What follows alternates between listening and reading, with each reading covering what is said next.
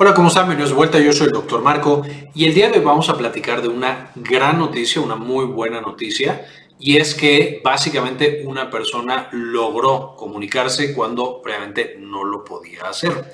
Y esta es una noticia muy bonita porque nos habla justamente de cómo la ciencia y la medicina pueden beneficiar a pacientes que antes estaban considerados como más allá de cualquier tipo de terapia. Y esta historia empieza con un paciente alemán que no se ha revelado su nombre y eh, por cuestiones de privacidad no se menciona quién es, ni quién es su médico, ni dónde se atiende. Pero esta es una persona que fue diagnosticado con esclerosis lateral amiotrófica, que esta es una enfermedad más o menos reconocida, es la enfermedad que padecía el famoso científico Stephen Hawking, en la cual por un proceso autoinmune un poquito parecido a la esclerosis múltiple, los pacientes empiezan a presentar que sus nervios periféricos dejan de funcionar. Y en el caso de este paciente tenía una esclerosis lateral amiotrófica severa, lo que lo llevó a una pérdida progresiva. Él fue diagnosticado en el 2015. Para el 2019 solo era capaz de mover sus ojos de un lado para otro y era la manera con la que se comunicaba con el medio, una vez más parecido a lo que sucedía con el científico Stephen Hawking, que tenía una variedad leve de la enfermedad y por eso pudo vivir tanto tiempo. Este otro paciente en 2019 eh, y 20 empezó a perder incluso la capacidad de mover sus ojos y presentó finalmente o estaba progresando a algo que se llama pseudocoma o síndrome de lock-in o de encerramiento. Y es básicamente un síndrome bastante raro, afortunadamente, pero en el cual el paciente queda completamente incapaz de comunicarse con el medio exterior y reaccionar al medio exterior. Un paciente que está acostado en cama no mueve los ojos, no mueve ningún músculo, no puede hablar. Sin embargo, es un paciente que está consciente todavía, pero ya no tiene esa capacidad neurológica de reacción. De nuevo, este eh, esclerosis lateral amiotrófica llega o puede llevar a que los pacientes presenten este síndrome y después más adelante fallezcan muchas veces.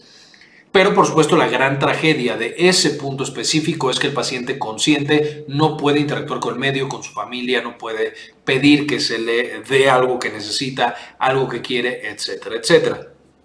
Entonces, un poco antes de que el paciente ya llegara a ese síndrome de Loquín, eh, se enteró junto con su familia de investigadores en Alemania que estaban trabajando acerca de la comunicación directamente del cerebro a una máquina. Y esencialmente contactaron a este grupo de investigadores y le pidieron, eh, les pidieron si podía participar este individuo dentro del programa de investigación, de entrenamiento, etc. Y al final aceptan y, lo meten dentro del programa. Esencialmente lo que hicieron fue, le implantaron dos microchips en el cerebro directamente del paciente de 3.2 milímetros cuadrados y estaban justamente en la eh, corteza motora. La corteza motora del cerebro evidentemente es la que se encarga del movimiento. Cuando yo quiero mover mis brazos, mover mi boca, mover mis ojos de un lado a otro, y son movimientos pensados, lo primero que sucede es que la corteza motora los planea y finalmente los ejecuta. Ya vimos la neurociencia específica de cómo el cerebro controla nuestros movimientos en un video pasado que les dejo en la parte de arriba para que lo puedan consultar. Pero esencialmente ahí es donde le pusieron los dos microchips a este paciente. Y de nuevo, un poquito antes de que quedara completamente paralizado en este síndrome de Loquín o pseudocoma, lo empezaron a entrenar. Y la manera en la que era este entrenamiento era, estos chips evidentemente van a detectar cuando hay pensamientos, cuando el paciente quiere mover su brazo, su mano, alguna parte del cuerpo, sus piernas, etc. Incluso si esa señal ya no llega al cuerpo y ya no se ejecutan los movimientos, el pensamiento está ahí y el pensamiento se mantiene. Entonces entrenaban al paciente para que algún pensamiento motor, por ejemplo, mover mi brazo derecho significa que sí, mover mi brazo izquierdo significa que no. De manera que el paciente cuando quería decir que sí o quería decir que no, pues simplemente pensaba en mover su brazo derecho o su brazo izquierdo, una vez más, a pesar de que no existiera ya movimiento en su cuerpo por esa desconexión entre su corteza cerebral y los nervios periféricos que generarían ese movimiento. Una vez que ya lo tuvieron un poco entrenado, fueron aumentando el grado de dificultad y ahora cada eh, pensamiento que tuviera el paciente en cuanto a algún tipo de movimiento iba a generar una letra una letra que iba deletreando una palabra y que finalmente le permitía a este paciente eh, hacer una frase completa y comunicarse con el ambiente externo. De manera que con el tiempo, un par de meses, más o menos tres meses de entrenamiento, el paciente ya lograba decir algunas frases cortas para comunicarse con sus familiares y para comunicarse con el resto del mundo. Algunas de las frases que este paciente utilizó fue, por supuesto, agradecer al equipo médico y de investigadores que le permitían volver a comunicarse. Evidentemente fue mostrarle amor y cariño a su familia incluso invitó a su hijo a, ver si quería ver una película de Disney con él que la vieran juntos, que lo amaba, que era un niño muy cool, especialmente como dice la traducción que tenemos de lo que dijo el paciente. Y finalmente incluso llegó hasta a pedir una cerveza que le pasaran directamente a través del tubo de alimentación, que era lo que extrañaba y que era lo que él quería tomar.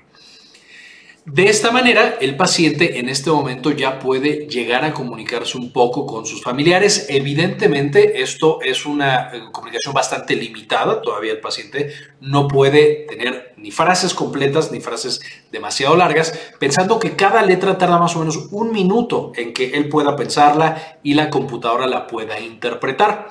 Sin embargo, sabemos que a través de la historia de la medicina y la ciencia, empezamos con cosas primitivas, con cosas complejas y a través del tiempo se van mejorando esas tecnologías y vamos desarrollando mejores maneras en las cuales nos podemos comunicar. Evidentemente la esperanza en este caso básicamente es esa, que los pacientes este sea un primer aproximación y eh, a lo mejor algo rudimentario, algo que cuesta, algo que no es tan bueno, pero que con el paso del tiempo estos pacientes tengan la esperanza e incluso otros pacientes que tienen problemas severos de comunicación por infartos cerebrales, por alguna otra enfermedad, tumores cerebrales, etcétera, etcétera, que puedan a través de este tipo de dispositivos y este tipo de tecnologías recuperar esa capacidad de comunicación. Quiero repetir una vez más que esto solamente está en fase de investigación. Es el primer paciente que es tratado con este tipo de eh, dispositivos, al menos que ha sido más publicitado. Sin embargo, es una gran esperanza para que en un futuro mejoren estas comunicaciones cerebro-máquina directas y, por supuesto, los pacientes recuperen su capacidad de comunicación.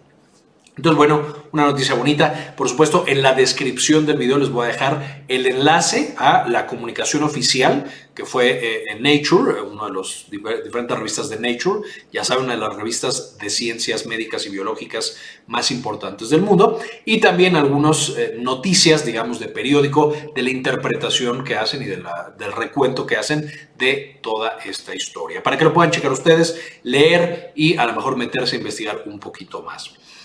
Además de esto, no quisiera irme sin recordarles que estamos justo eh, trabajando en un curso. Eh, fui invitado a ser profesor en un curso de neurociencias, hablando de lo increíble que es nuestro cerebro. Y yo voy a estar dando los temas de eh, sinapsis y los temas de neurotransmisores. Este es un diplomado completo que da la Universidad Anáhuac. Tiene versión presencial y versión en línea. Y por supuesto, si quieren inscribirse, si quieren aprender más acerca del funcionamiento de este órgano tan complejo y tan interesante, en la descripción del video van a encontrar tanto el temario completo de todos los temas que se van a ir dando, el número de horas, eh, cómo va a ser el línea y presencial, etcétera, etcétera. Y finalmente también un enlace para que ustedes, si así lo gustan, se inscriban en el curso y ahí podamos platicar y vernos. Eh, muchas gracias por ver este video, muchas gracias por la paciencia de ver esta noticia, espero les gustara, espero le entendieran y también les dé un poquito de esperanzas. Ahora sí, para cerrar, me gustaría agradecer a algunas de las personas que decidieron apoyar a este canal con una donación mensual de uno o de dos dólares, porque realmente nos permite hacer este tipo de investigaciones y compartirlas de manera gratuita con todos los demás. Y este video en particular se lo quiero dedicar a Marcela Mercado, María Eugenia Sobrino, Gloria Guadalupe Alonso, Luis Fernando Zacarías, Antonio Guizar, Claudia Gabriela García, Gilberto Argüeta, Gustavo Francioli, Alejandro Pardo, Doctor Mineralín, Mari García, Javier Mejía, Hernán Gustavo, Sandy Oliva, Ana Karen Tejeda, Enrique Segarra, Doctora Susana Vidal, Cindy Magaña Bobadilla, Juan Rodríguez, Leonor Pávez Cabezas, Luis Ernesto Peraza, Givón Gron, Carlos Luis, Moni Leigh y Gli53. Muchísimas gracias por todo el apoyo que nos brindan todos los meses para seguir con este canal. Realmente su apoyo invaluable. Con esto, ahora sí terminamos y como siempre, ayúdanos a cambiar el mundo, compartan la información.